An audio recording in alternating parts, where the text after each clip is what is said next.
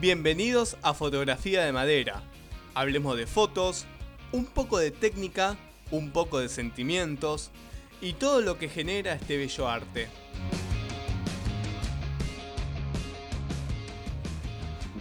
En este episodio hablamos sobre fotografía y cocina. Me encuentro con Kata, que es estudiante de diseño, ya se está por recibir, y es fotógrafa en Buena Madera Estudio, y con Facu, que es chef profesional, jefe de cocina, hoy nos va a hablar de comidas fotografiables. Cata, Facu, ¿todo bien? Buenas noches. Hola Nahue, ¿todo bien? Facu, sos chef, preparaste cartas, venís trabajando con, con los menúes desde hace tiempo. ¿Y cómo es el tema de los colores en las comidas? ¿Para que predominen, para que resalten, para que atraigan? Bueno, eh, los colores, cada uno de los colores genera algo, ¿no? En, la persona que va a comer, o que está mirando el plato, o que le está sacando una foto, que, lo ayuda a, enfocarse y qué es lo que predomina en el plato. Porque, por ejemplo, a ver, el rojo. El rojo, estamos hablando, no sé, una salsa de tomate, como algo básico, un tomate. Eh, el rojo, el color rojo lo que hace es estimular el apetito y aumenta la presión arterial. Después, por ejemplo, tenemos naranja, que uno con qué asocia el color naranja, con los cítricos.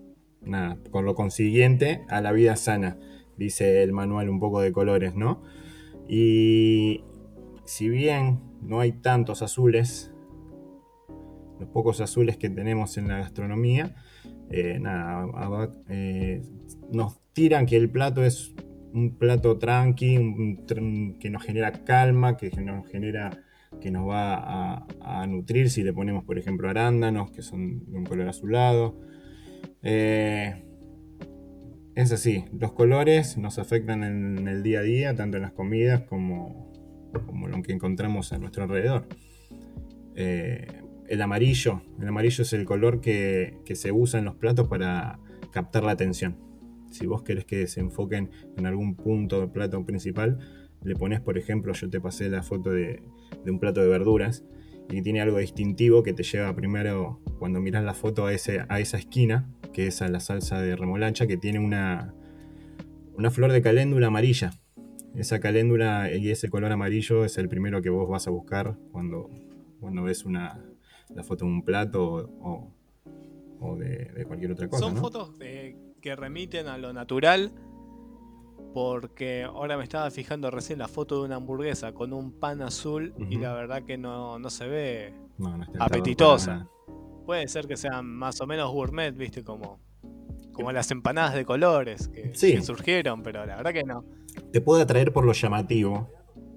Claro, te atrae por, porque es algo raro, algo extraño, pero no por lo apetitoso, claramente. Y en la comida, nada. Todo eso juegan distintos roles, tanto lo visual como el sabor, como el olor, como el ambiente que uno genera o que generan los restaurantes cuando, cuando vas a comer a algún lado en especial. Eh, te, transmi- te transmiten lo que quieren venderte, ¿no? Obviamente. Pero por ahí va un poquito. El restaurante tiene que pensar en todo, tiene que pensar tanto que la comida sea rica como que sea vistosa. Para después, hoy en día, eh, tomarle una foto al plato, subirlo a Instagram y hacerle publicidad gratis al restaurante. Sí, más allá de la publicidad gratis, también de, de eso, de, de circular en las redes, de ser alguien que la gente tenga ganas de ir a comer a tu restaurante. Cata, ¿qué platos o postres también te han llamado la atención en este último tiempo? Va, en, este en el año pasado, básicamente, Y cuando se podía salir. sí, bueno, eh, creo que tengo dos. Yo soy, me gusta mucho lo que es los postres. En México comí una marquesita. La textura es, eh, la base es de como de cucurucho, pero se le unta Nutella y se le pone queso parmesano. Fue de las cosas más raras que, que, me animé a probar en cuestión de esos sabores que nunca te imaginas que pueden ser compatibles, pero me acuerdo que, me encantó, algo súper súper rico que no te imaginas, ¿no? La Nutella y el queso era raro. Y después lo que la otra cosa que probé fue mm, helado que estaba hecho de nitrógeno. Me acuerdo que probé de lavanda, lavanda y miel, me acuerdo. Que venía envuelto con un waffle y lo que me gustaba era la combinación, ¿no? De que el waffle había salido calentito, al ser nitrógeno líquido, se hacía en el momento el helado. Eso estaba, estaba buenísimo. Es una buena opción para comer, la verdad que nunca probé. Nunca probé helado de lavanda. No, yo tampoco lo había probado. fue, fue una experiencia. Eh, sí, sí, yo probé helado de lavanda, pero bueno, me dedico a esto. Bueno, pero esta técnica con nitrógeno eh, sirve para muchas cosas. Está muy buena. Puedes hacer helado de lo que vos quieras realmente, de lo que se te ocurra.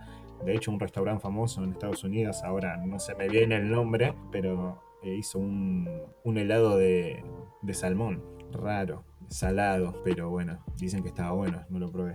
Facu, ¿cómo es lo del helado de nitrógeno? Eh, la técnica de hacer helado con nitrógeno líquido es un poco que... ¿Qué sabes? ¿Qué tiene el helado? El helado tiene crema como base o alguna materia grasa. Tiene eh, el producto que vos quieras saborizar, por ejemplo, frutillas, unas frutillas. Y el nitrógeno líquido lo que hace es congelar a altas temperaturas. Pero claro, si yo congelo eso a altas temperaturas se me vuelve un cubito. Eso se soluciona haciéndolo girar.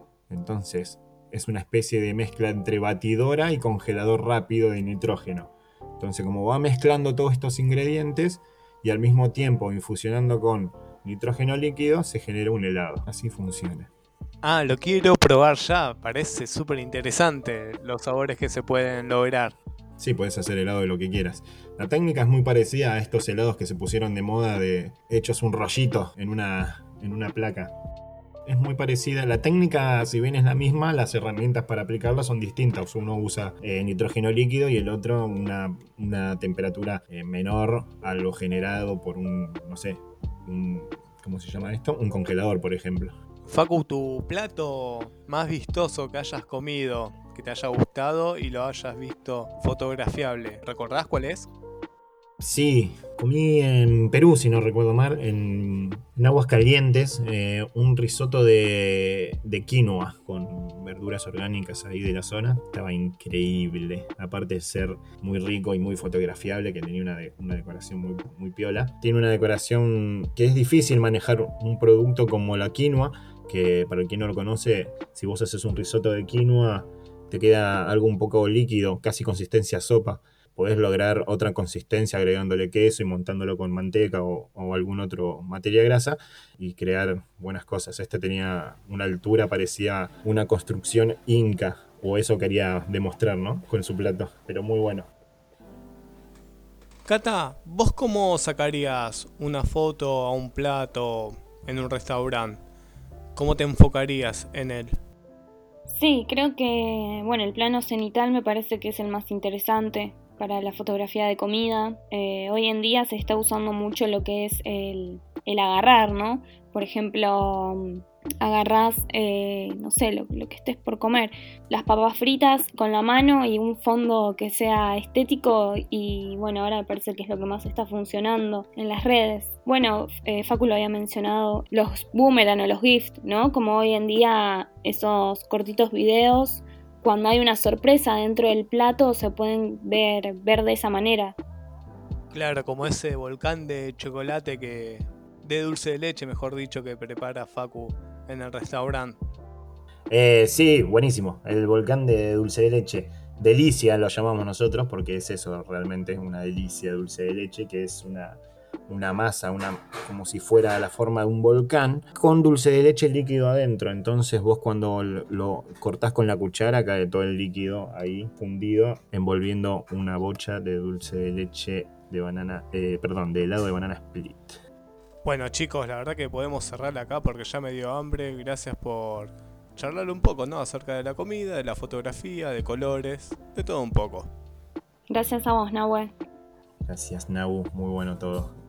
Gracias a ustedes. Y bueno, esto fue todo. Me pueden contactar por Twitter para charlar, para intercambiar ideas. Es Nahuel arroba Nahuel Foto Así que bueno, nos estamos hablando por ahí y nos escuchamos la próxima. Gracias.